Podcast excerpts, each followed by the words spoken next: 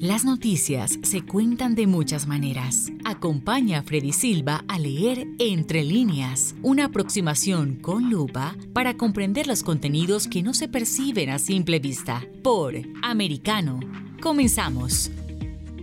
¿Qué tal amigos? Reciban todos un caluroso abrazo. Soy Freddy Silva, contento de acompañarlos en este nuevo capítulo de Entre líneas a través de Americano.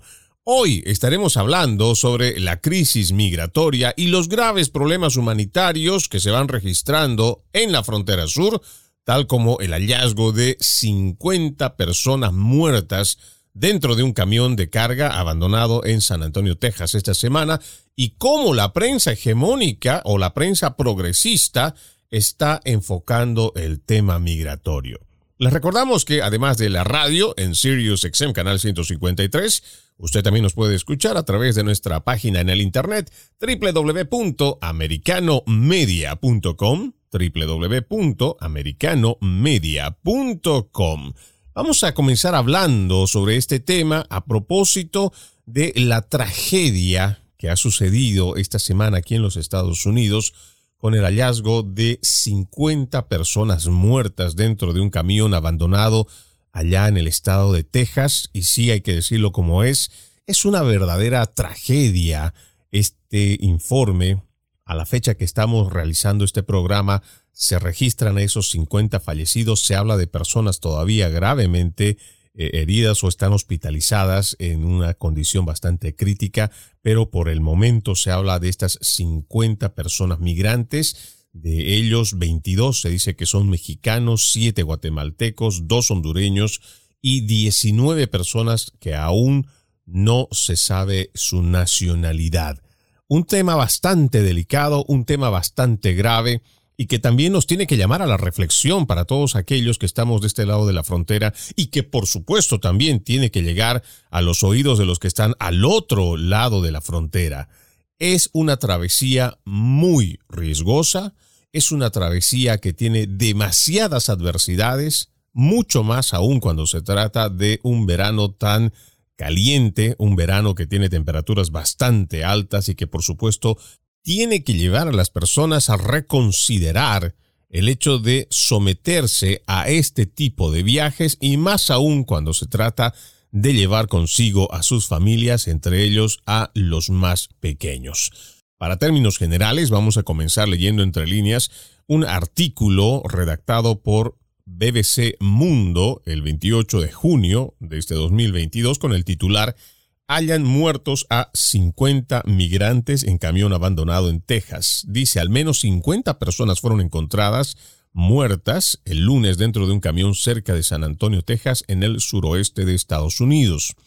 El presidente de México, Andrés Manuel López Obrador, informó este martes que al menos 22 mexicanos se encuentran entre los 50 migrantes muertos. El camión fue encontrado en un área de poco tráfico cerca de una vía del tren en el suroeste de San Antonio, que está a unos 250 kilómetros de la frontera entre Estados Unidos y México. Un trabajador de uno de los edificios de acá atrás escuchó un grito de auxilio, salió a investigar, encontró un tráiler con las puertas entreabiertas, las abrió para mirar y encontró a varias personas muertas adentro, fue lo que dijo el jefe de la dependencia durante una entrevista, una conferencia que dio el policía de San Antonio, William McManus. Precisó que hasta la noche del martes había tres personas detenidas, aunque aún no es clara su participación en esta tragedia. El canciller de México, Marcelo Ebrard, aclaró a primera hora de la mañana que el tráiler tenía placas de Estados Unidos superpuestas para circular sin revisión, muy probable autoría de traficantes, es lo que había mencionado en su cuenta oficial de Twitter. Mire lo que titula, o subtitula más bien este artículo, Sin aire ni agua. El jefe del Departamento de Bomberos de San Antonio, Charles Hood, dijo que la gente murió de agotamiento y sobrecalentamiento dentro del camión que no tenía aire acondicionado. Yo los invito a todos ustedes a que conmigo hagan un ejercicio de actitud crítica para que nosotros vayamos leyendo entre líneas lo que nos dicen, pero también lo que nos tratan de decir, porque hay un mensaje implícito o más bien podríamos también interpretarlo como un metamensaje, al momento que se nos viene diciendo que no tenía aire acondicionado, que la gente muere de agotamiento, sobrecalentamiento.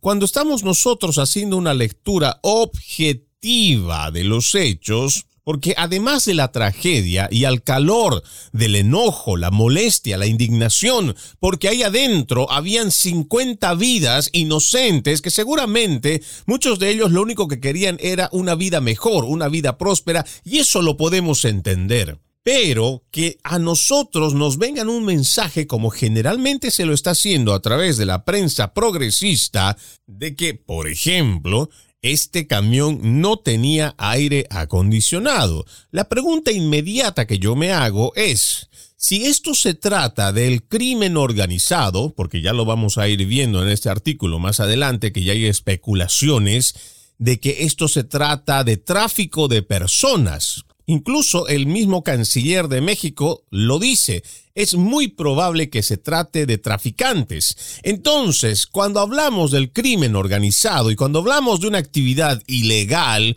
¿por qué tendríamos que asumir que ese camión tendría que tener un aire acondicionado?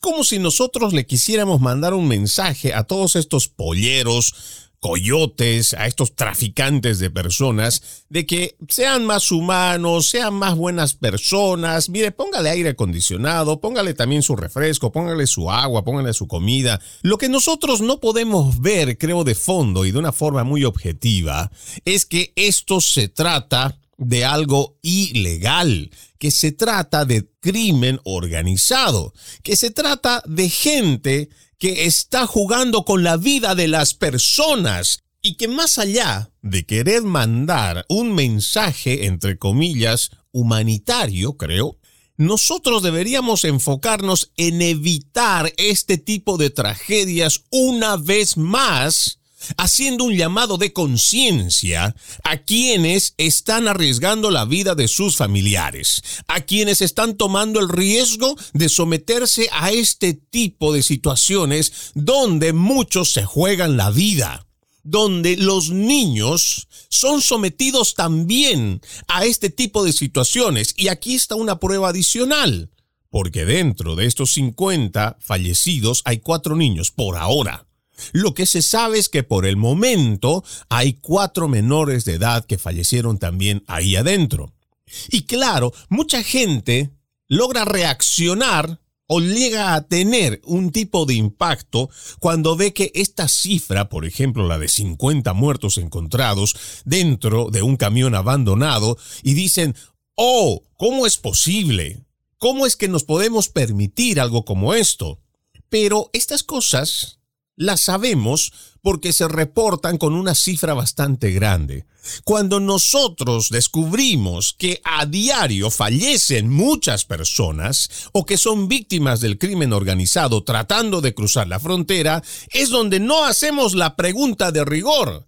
¿Estamos haciendo algo para evitar que la gente siga viniendo? ¿Estamos haciendo algún tipo de política que permita a las personas pensarlo dos veces y no tener que arriesgar su vida o la vida de sus familiares en ese camino tan sinuoso, en ese desierto tan árido, tan inhumano, con esas corrientes de agua que pasan por el río Grande y que la gente tome conciencia de que más allá de su aspiración de una mejor vida, esa vida la cual usted quiere poner en prosperidad, esa vida se puede acabar, al igual que la vida de las que pueden ir con usted, las personas que van acompañando al que decide tomar esa travesía. ¿Estamos realmente nosotros haciendo algún tipo de conciencia, aquellos que viven aquí en los Estados Unidos, que están de este lado de la frontera? ¿Estamos haciendo algún tipo de conciencia para decirle a ese familiar, a ese amigo, que lo piense, que realmente es un viaje que puede costarle la vida?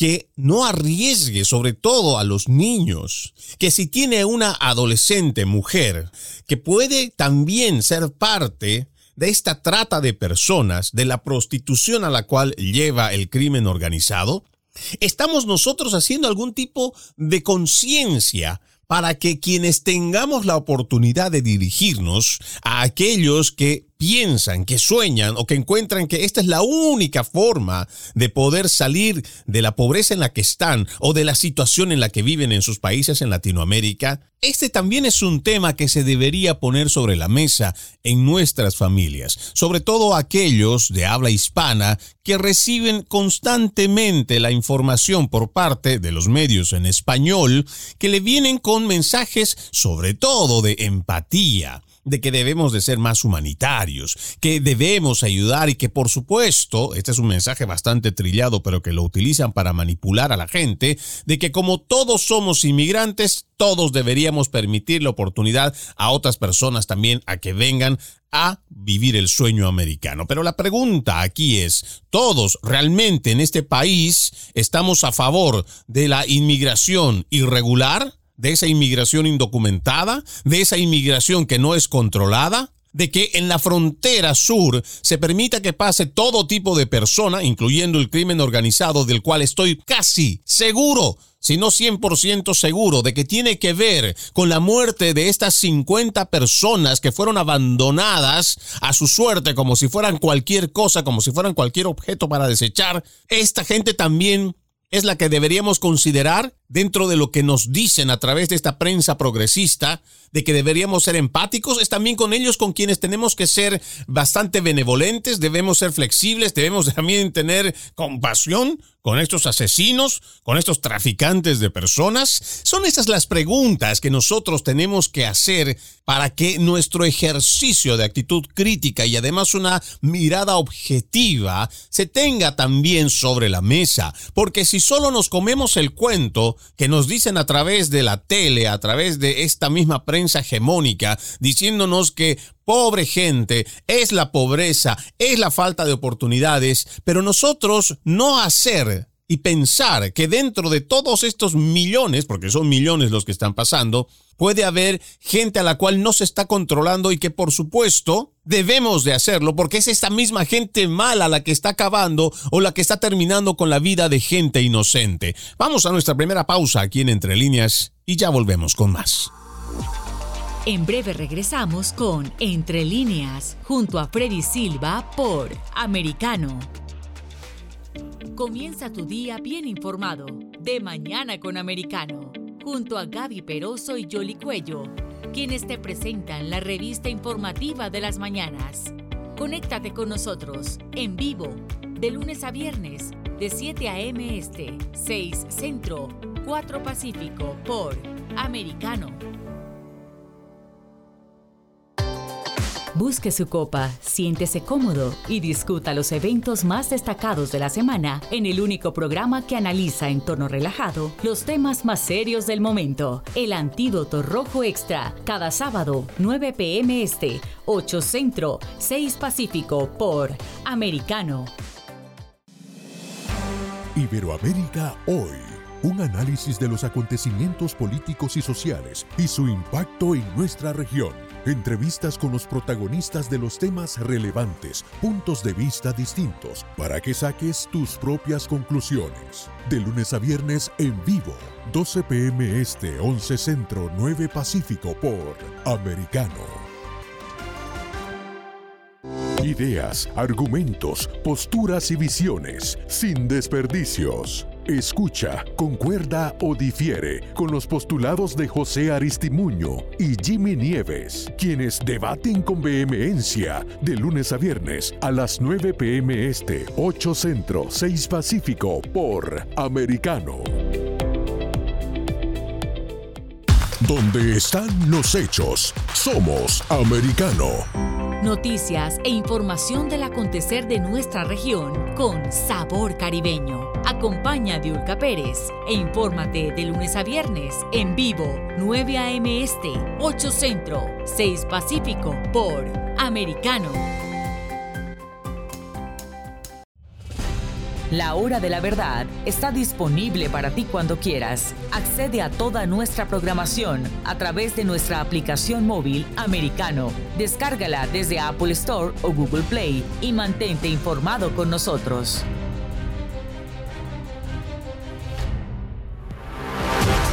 Siempre en el saber, siempre en la verdad, siempre americano. Estamos de vuelta con Entre líneas, junto a Freddy Silva por Americano. Gracias por continuar con Entre Líneas. Les recordamos que además de la radio en Sirius XM Canal 153, también nos puede escuchar por nuestra página en el internet www.americanomedia.com y también descargando nuestra aplicación americano está disponible tanto para dispositivos de Apple como para Android. Hoy estamos hablando sobre un grave problema como es la crisis migratoria que se tiene en la frontera sur, muchos de estos ya trasladados a situaciones humanitarias y por supuesto que llevan a tragedias como la que hemos vivido esta semana donde al menos 50 personas fueron encontradas muertas, 50 migrantes abandonados en un camión de carga en San Antonio, Texas. Estábamos haciendo lectura de un artículo que sale en BBC Mundo del 28 de junio del 2022 y que hace precisamente referencia a esta situación. Y vamos a seguir con la lectura y estábamos hablando sobre cómo escriben en esta redacción el hecho de que no tenía aire acondicionado el camión en donde estaban y nosotros nos hacíamos la pregunta que si esto se trata de algo ilegal, ¿qué garantiza? ¿Qué garantiza al migrante que seguramente debe pagar dinero a estos polleros que les den aire acondicionado o que siquiera piensen en sus vidas al darles agua o darles algún tipo de alimentos. Esto es parte de ese tráfico de personas las cuales nosotros tenemos que enfrentar y tenemos que denunciar. Pero sigamos con la lectura de este artículo. Dice, el funcionario, haciendo referencia al comentario que decía Charles Hood, el, jefe del departamento de bomberos, decía que la gente murió de agotamiento y sobrecalentamiento dentro del camión. Además decía que los sobrevivientes no parecían tener acceso al agua y estaban demasiado débiles para salir del camión por su cuenta. Es una tragedia humana horrible, es lo que termina acotando en este artículo el alcalde de San Antonio, Ron Nierenberg, en una conferencia de prensa. Ellos hablan de que se alcanzaron temperaturas por encima de los 39 grados centígrados. El clima de, San Antonio es muy caluroso durante este verano, es lo que acotaba el edil, y dice en el incidente, que es un objeto de investigación ahora federal, está dirigida por el Departamento de Seguridad Nacional de los Estados Unidos, y en una serie de tweets, precisamente Alejandro Mayorkas expresó su tristeza por la tragedia, anunciando, como ya mencionamos, una investigación. Pero Mallorcas también dice y apunta a las mafias. Los traficantes de personas son personas insensibles que ignoran a las personas vulnerables, a las que explotan y ponen en peligro con fines de lucro. Y esto es lo que a nosotros nos reafirma en lo que estamos haciendo este análisis con respecto a esta crisis migratoria. Por eso es que nuestra mirada debe ser objetiva y que nosotros debemos de ir más allá de lo que simplemente nos están planteando a través de los medios de comunicación más allá de la empatía, que por supuesto todos sentimos por la gente que sufre, por ese, esa humanidad que nos sale de adentro al momento que vemos familias enteras arriesgando sus vidas para que lleguen a esta nación, nosotros también tenemos que pensar en esas mismas vidas para que piensen dos veces lo que están haciendo. Muchos logran ser exitosos al momento de cruzar y lo sabemos.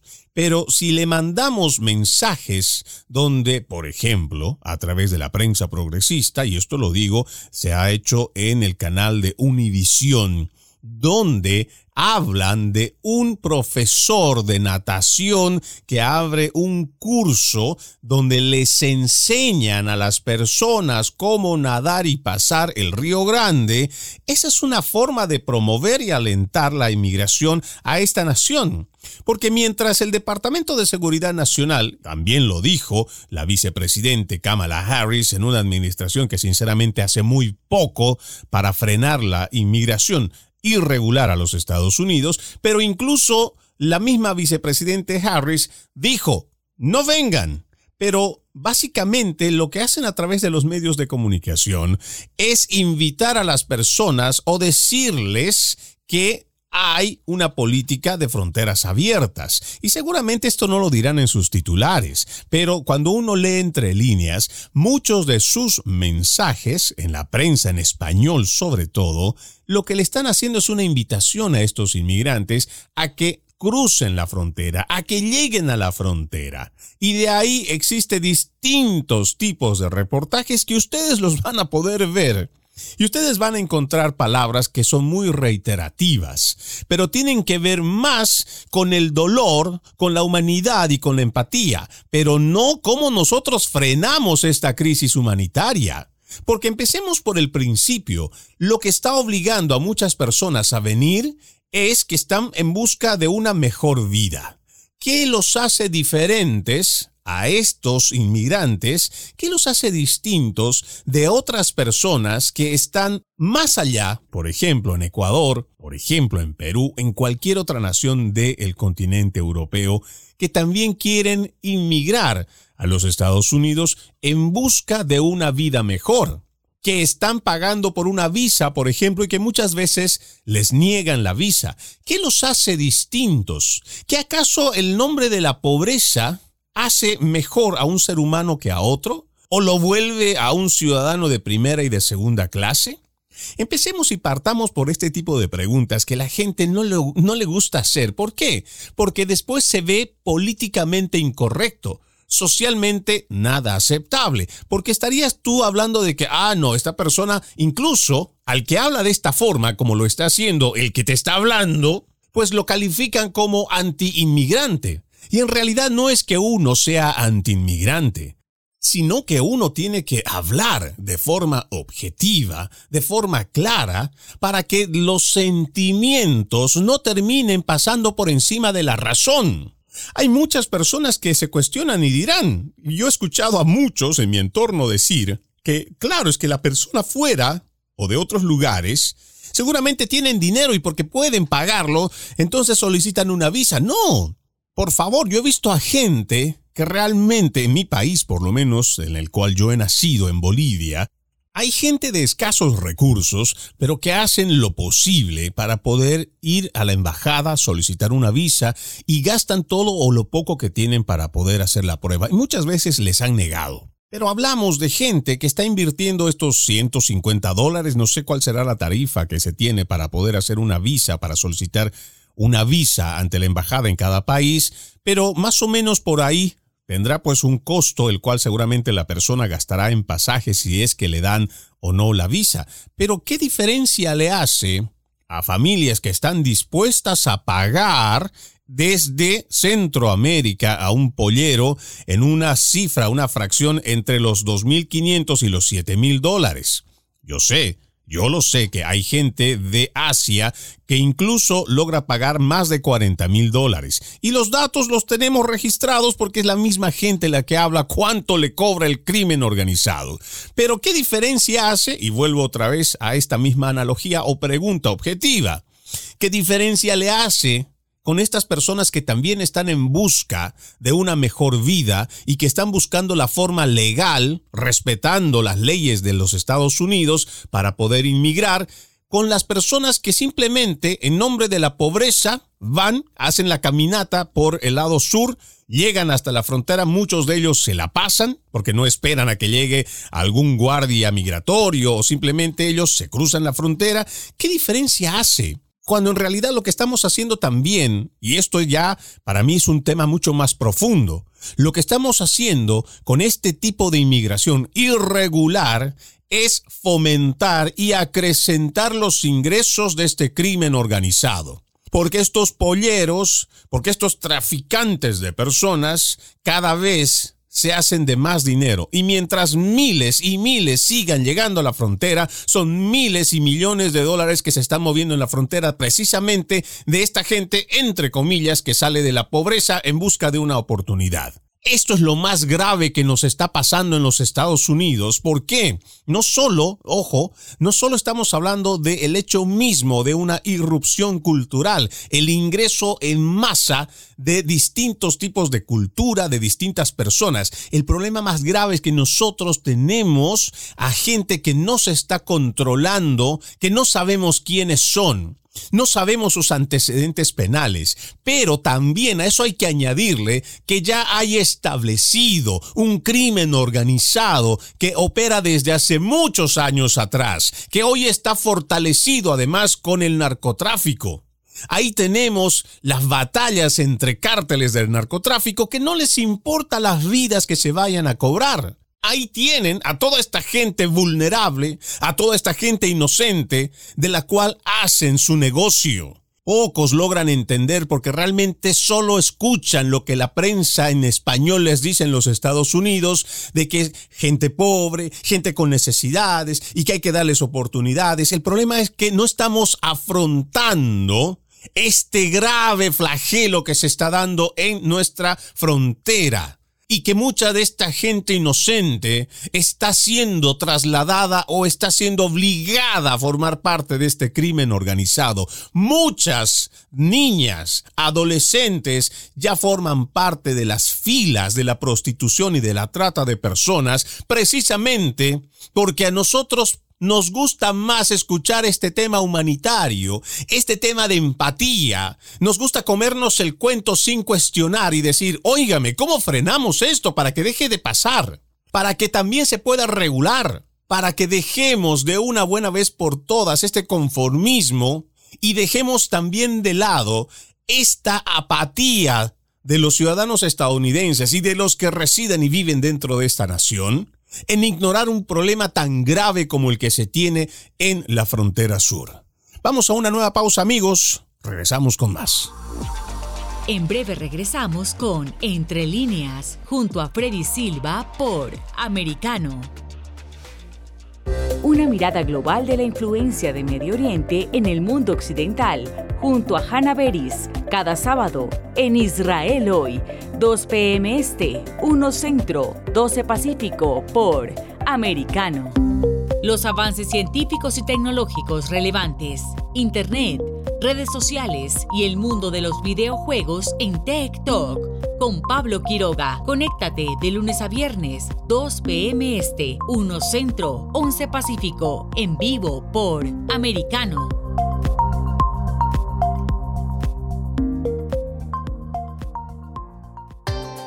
Busque su copa, siéntese cómodo y discuta los eventos más destacados de la semana en el único programa que analiza en tono relajado los temas más serios del momento. El Antídoto Rojo Extra, cada sábado, 9 pm este, 8 Centro, 6 Pacífico por Americano.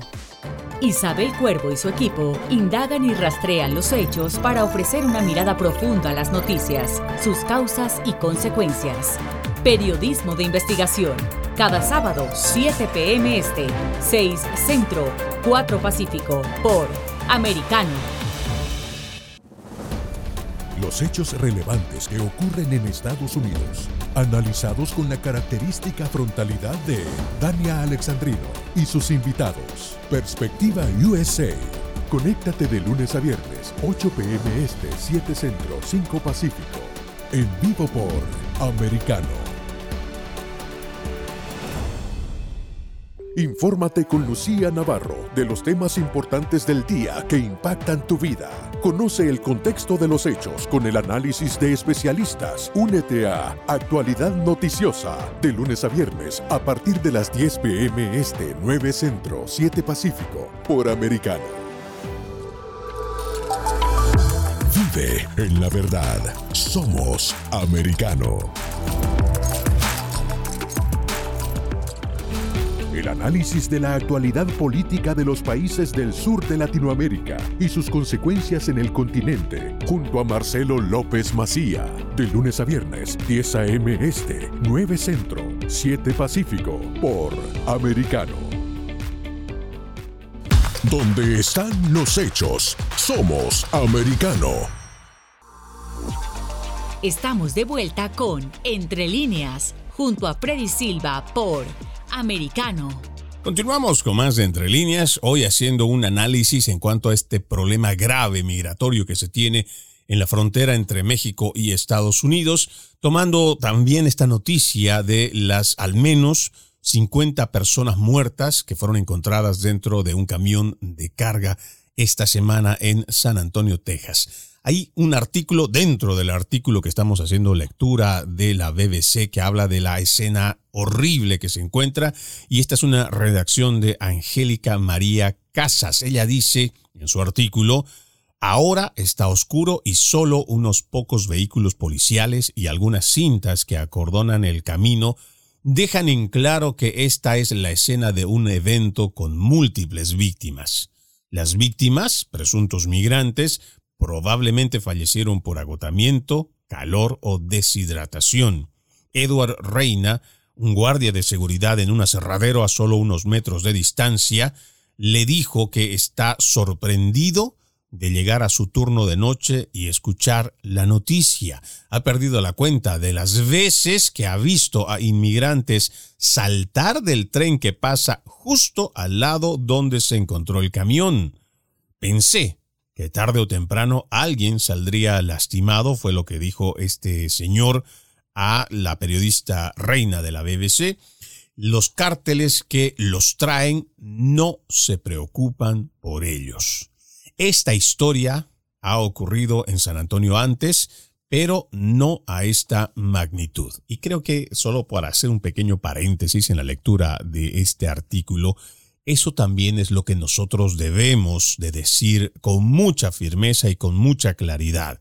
Hoy se hace noticia de esta grave tragedia, porque son más de 50 personas encontradas muertas. Pero si sumamos la cantidad de personas fallecidas todos los días, es ahí donde nosotros deberíamos hacer una profunda reflexión. Y de esas cifras, por supuesto, vamos a entrar en detalle. Pero sigamos con este relato. Dice, en 2017, 10 migrantes fueron encontrados muertos dentro de un camión de remolque con similar frente a una tienda Walmart, también en el lado sur de la ciudad.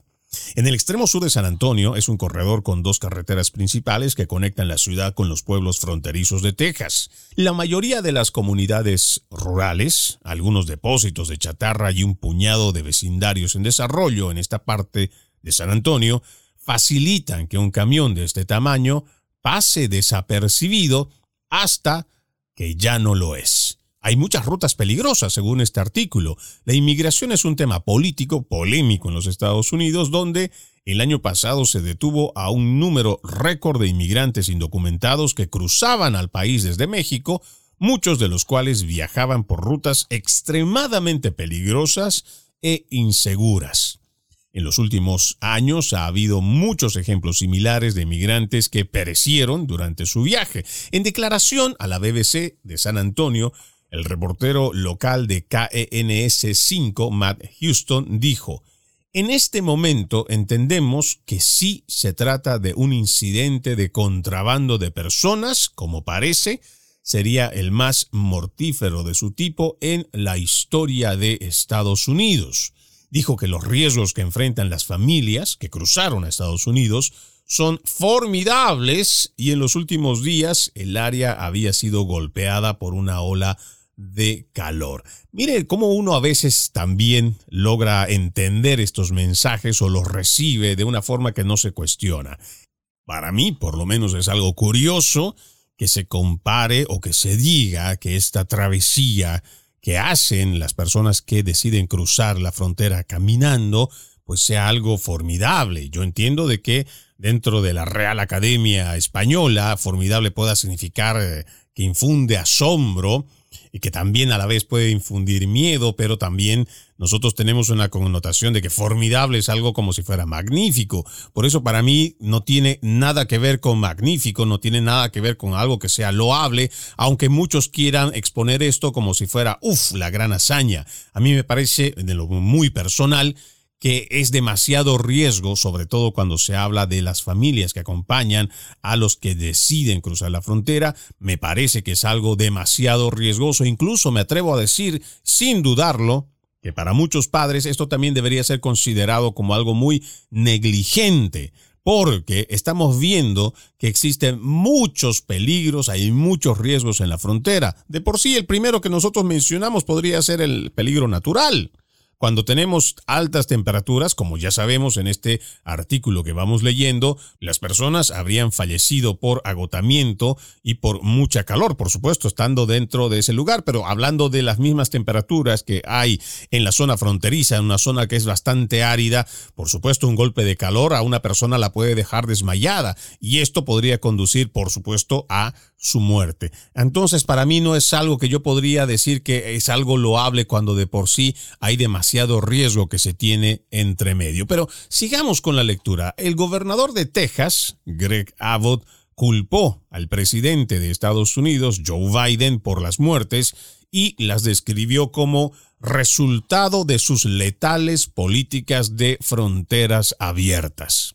Por su parte, Beto O'Rourke, el candidato demócrata que compite contra Abbott, dijo que los informes eran devastadores y pidió una acción urgente para desmantelar las redes de contrabando de personas y reemplazarlas con vías ampliadas para la migración legal. Ahora la pregunta con respecto a esto, y va para el señor Beto O'Rourke, estamos por supuesto claros en que tiene que haber un mayor esfuerzo ya sea económico y no solo estatal, sino también federal, donde se haga un control mucho más minucioso en la frontera con respecto al crimen organizado, que es el que realmente provoca este tipo de situaciones. Pero cuando el señor O'Rourke dice o habla de reemplazar las normativas para dar una vía legal, o sea, una migración legal, lo que habría que preguntarle primero al señor O'Rourke y por supuesto a todas las personas, a todos los ciudadanos de Estados Unidos es, ¿no sería mejor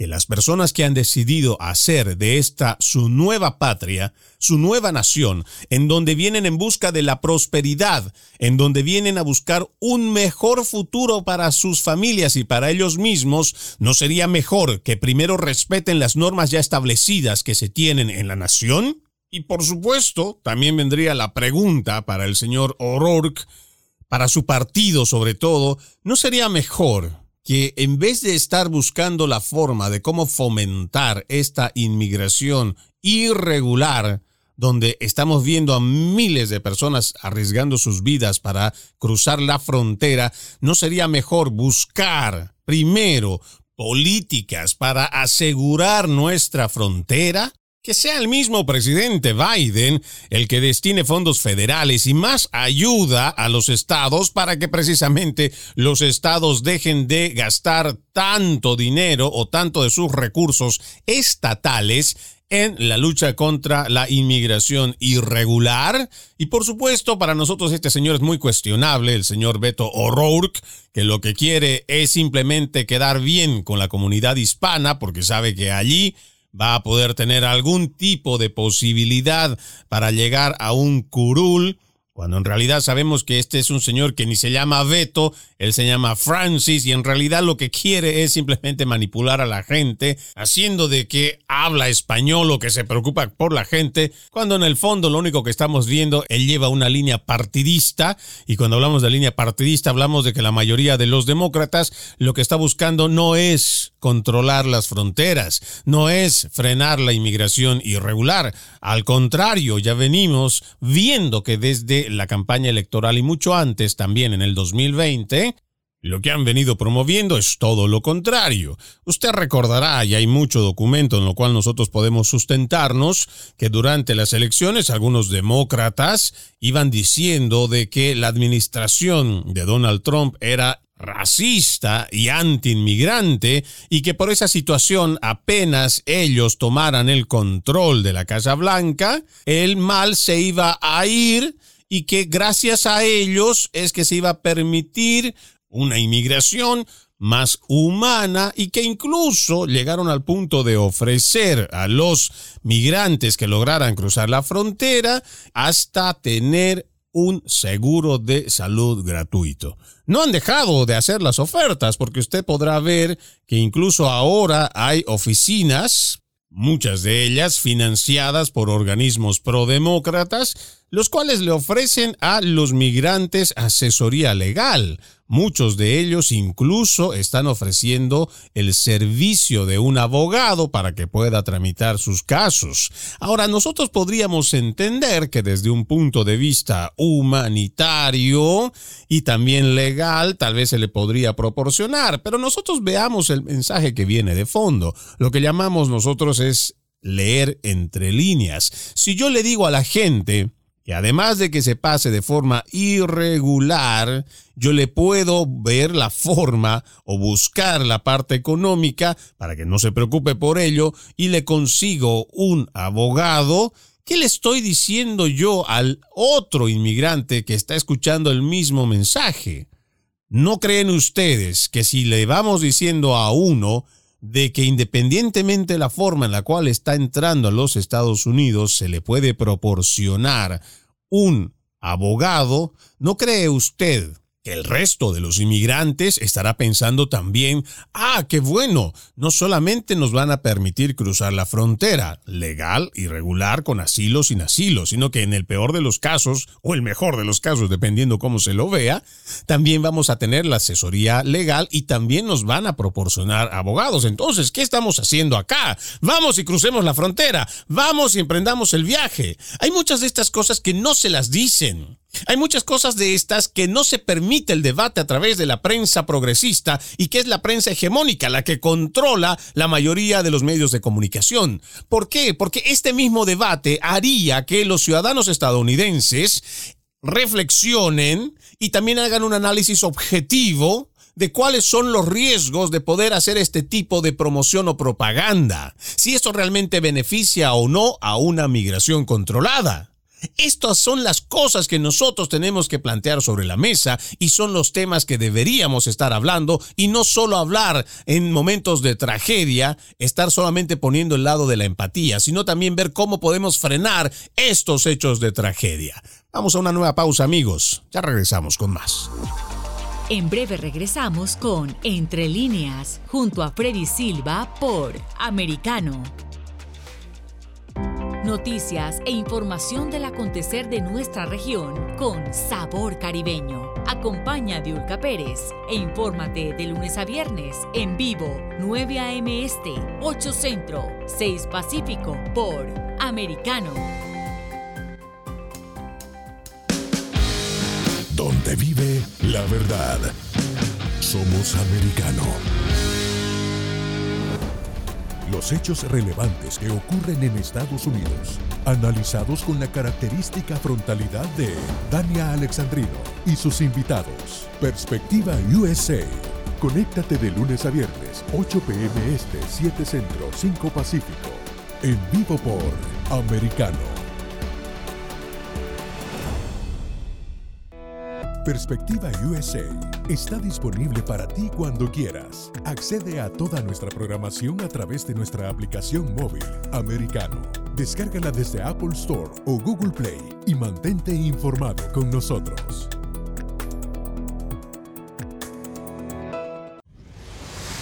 Diego López y Dianelis Guerra comentan y analizan el acontecer deportivo, torneos, campeonatos y la actuación de tus atletas favoritos en Deportes Americano. Sábado, 10 pm este, 9 centro, 7 pacífico por Americano. Busque su copa, siéntese cómodo y discuta los eventos más destacados de la semana en el único programa que analiza en tono relajado los temas más serios del momento. El Antídoto Rojo Extra, cada sábado, 9 pm este, 8 centro, 6 pacífico por Americano Los hechos relevantes que ocurren en Estados Unidos, Europa, Asia y Medio Oriente, vistos con la mirada experta de la internacionalista Lourdes Subieta, en Así está el mundo, de lunes a viernes, 11 a.m. Este, 10 Centro, 8 Pacífico, en vivo por Americano.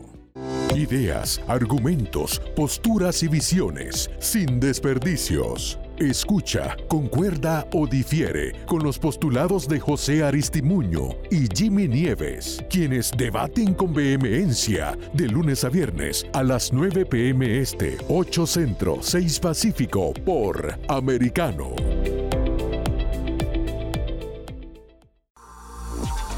Estamos de vuelta con Entre líneas, junto a Freddy Silva por Americano. Continuamos con más de Entre Líneas. Les recordamos que además de la radio en Sirius XM, canal 153, usted también nos puede escuchar por www.americanomedia.com y también descargando nuestra aplicación Americano, disponible para las plataformas de Apple y también de Android.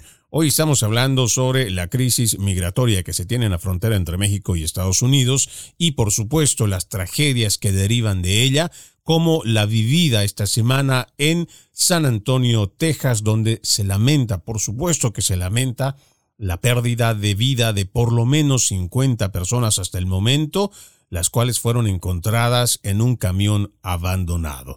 Al inicio del programa decíamos que esta es una tragedia la cual se hace visible por la cantidad de personas que en una sola vez fallecen, que perecen en su afán de buscar el sueño americano, en su afán de una vida más próspera. Pero hay muchas otras muertes que no se saben, que no se tienen idea de cómo sucedieron. ¿Por qué? Porque muchas de estas personas no portan algún tipo de documentación y que terminan falleciendo o que son víctimas también del crimen organizado. Aquí tengo un artículo que es uno realmente reciente, de hace algunos días nada más, el 24 de junio. Es una publicación de ztijuana.com. No tienen quien lo redacta, simplemente ponen sala de redacción y ellos dicen suman 15 muertos en las últimas horas en Tijuana. Esto en Baja California, por supuesto, seguramente mucha gente conocerá. Esta es una zona fronteriza bastante álgida también, por donde recorren miles de personas para poder cruzar la frontera. El artículo dice, entre los hechos destacados, el hallazgo de cuerpos desmembrados, calcinados y con huellas de violencia.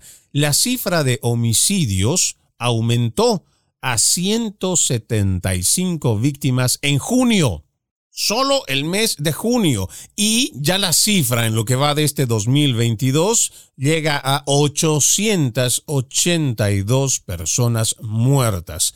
En las últimas horas se han documentado 15 homicidios dolorosos en distintos hechos violentos ocurridos en Tijuana.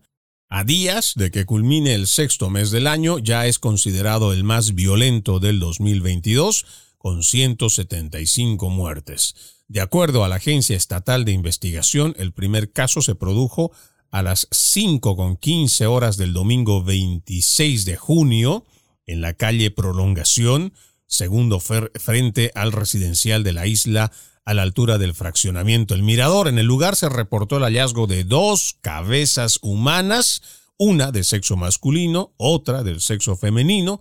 Además, fue encontrada una cartulina con la siguiente frase o el siguiente mensaje. Esto es para todos los puntos suspensivos que apoyan a la lacra en playas. Ya hay nueva administración. Atentamente la menchiza. Eso es lo que encontraron los investigadores al momento de hallar estos cuerpos.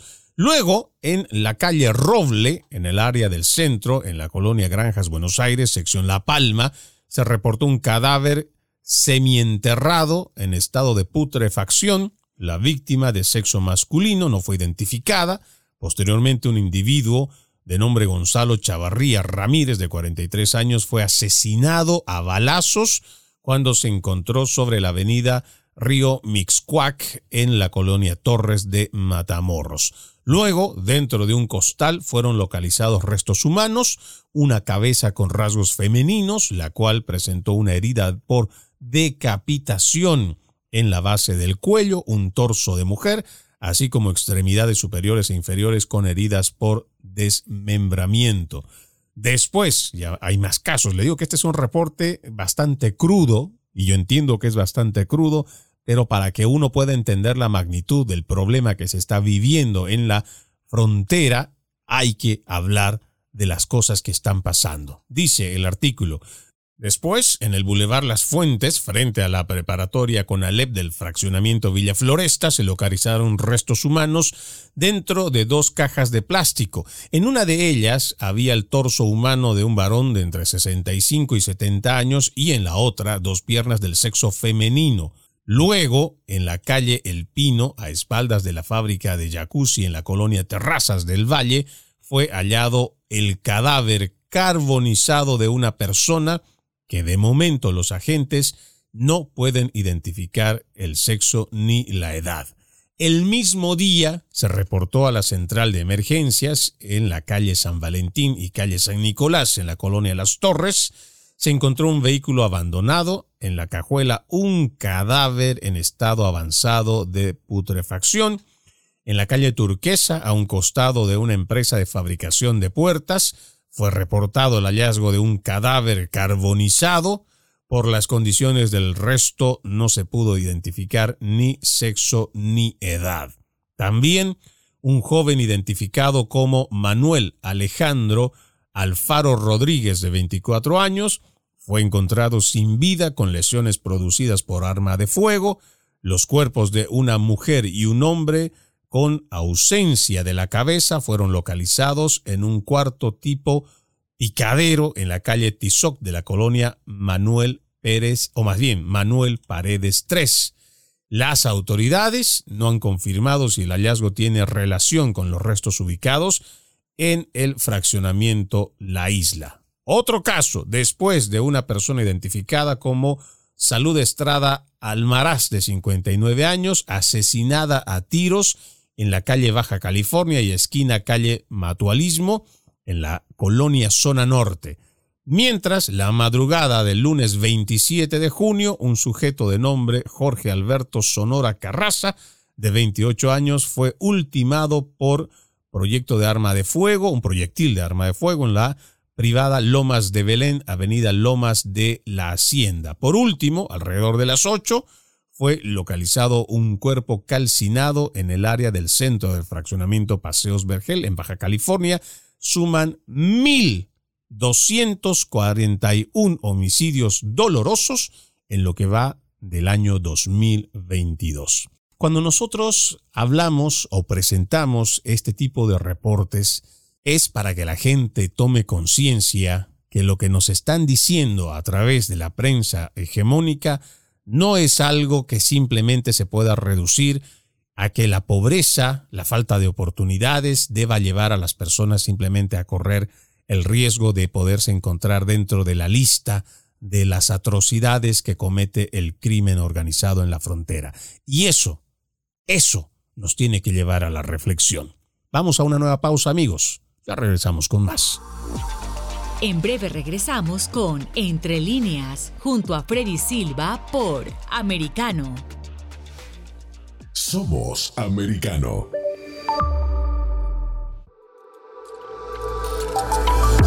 Vive en la verdad. Somos Americano. Iberoamérica hoy está disponible para ti cuando quieras. Accede a toda nuestra programación a través de nuestra aplicación móvil americano. Descárgala desde Apple Store o Google Play y mantente informado con nosotros.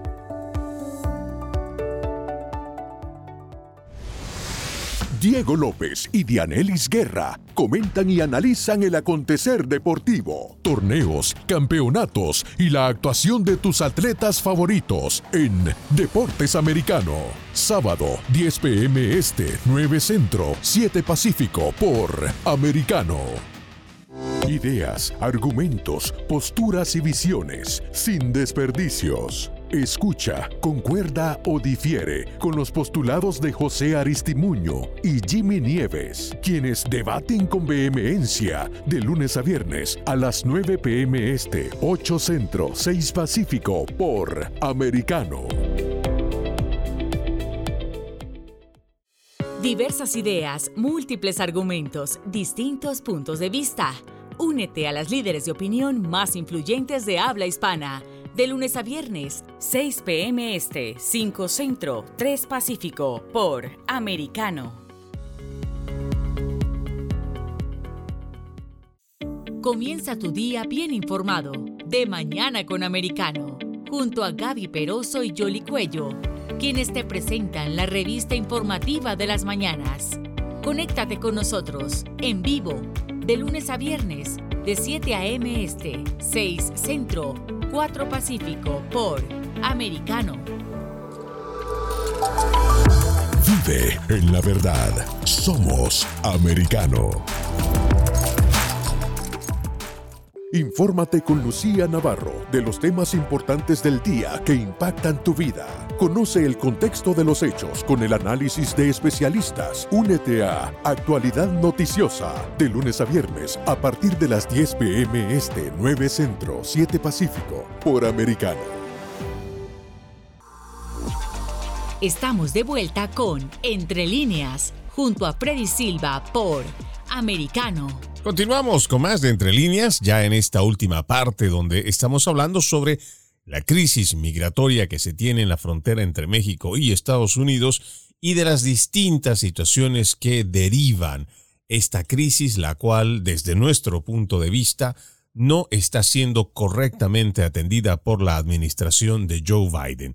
Habíamos dado cifras y además hechos de los cuales se registran en la zona fronteriza en el sector de Tijuana, en Baja California. Pero también es bueno que nosotros vayamos revisando algunas de las cifras que también podrían llamarnos la atención y también hacernos reflexionar. Por ejemplo, acá tengo un artículo del dallasnews.com en una edición del noviembre 10 del 2021 que habla de la CBP, la Oficina de Aduanas y Protección Fronteriza, por sus siglas en inglés, CBP, que reporta 557 fallecimientos de personas, según ellos un aumento del 50% con respecto al 2020. Este registro dice, la Oficina de Aduanas y Protección Fronteriza registró más muertes de migrantes en la frontera entre Estados Unidos y México el año fiscal del 2021 que en cualquier año anterior registrado según los datos de la agencia. Y como les dije, se registraron 557 muertes de migrantes en su intento por llegar a su destino final en Estados Unidos. Hubo un aumento de más de un 50% de muertes comparadas con el año fiscal del 2020, donde se habían registrado 254 muertes. Ahora, una cifra mucho más actual, o por lo menos un dato mucho más actual, lo trae el tiempo latino, que hace un artículo el 3, o más bien el 23 de febrero de este 2022, donde también titula Muertes en la frontera sur alcanza récord histórico desde 1998 y preocupa el subregistro de los datos. Esto tiene que preocuparnos, por supuesto, porque según este dato, y lo vamos a leer, al menos 650 migrantes murieron cruzando la frontera entre Estados Unidos y México, según la Organización Internacional para las Migraciones, una agencia de las Naciones Unidas que monitorea la migración. La cifra marca un máximo anual histórico desde que el gobierno de Estados Unidos comenzó a informar las muertes en la frontera entre Estados Unidos y México en 1998 solo para que tengamos esos datos presentes. Y estos son datos, recordemos, son medias o son promedios que uno logra sacar de los hechos que se han podido registrar. Y volvemos al punto que nos parece importante hacer hincapié. Muchas de las muertes que están en la frontera a lo largo de una de las fronteras más largas del mundo no se logran saber porque muchas personas que terminan muriendo dentro del desierto, por ejemplo, no logran saber ni rescatar sus cuerpos porque muchos de ellos terminan siendo despedazados por los animales que viven en la región, o simplemente mucha gente termina abandonada en esos lugares después de haber sido víctimas del crimen organizado, a muchos, lamentablemente, lo que les pasa es que aprovechan sus órganos o estando vivos les hacen cirugías, les extraen los órganos y los dejan tirados ahí en medio de la nada. Muchos de estos casos no se logran saber porque también muchos de los migrantes no llevan documentación. Muchas de estas cosas tienen que llevarnos a la reflexión para que nosotros también, al momento que tengamos un amigo o un familiar que está pensando hacer esta travesía, lo piense muchas veces antes de hacerlo. Soy Freddy Silva, contento de haberlos acompañado en este capítulo de Entre líneas. Los invito a que continúen con la programación de Americano. Permiso. Entre líneas, un programa en el que leemos un poco más de lo que está expresamente escrito o dicho. Conéctate con nosotros de lunes a viernes a las 7 p.m. Este, 6 Centro, 4 Pacífico, en vivo por Americano.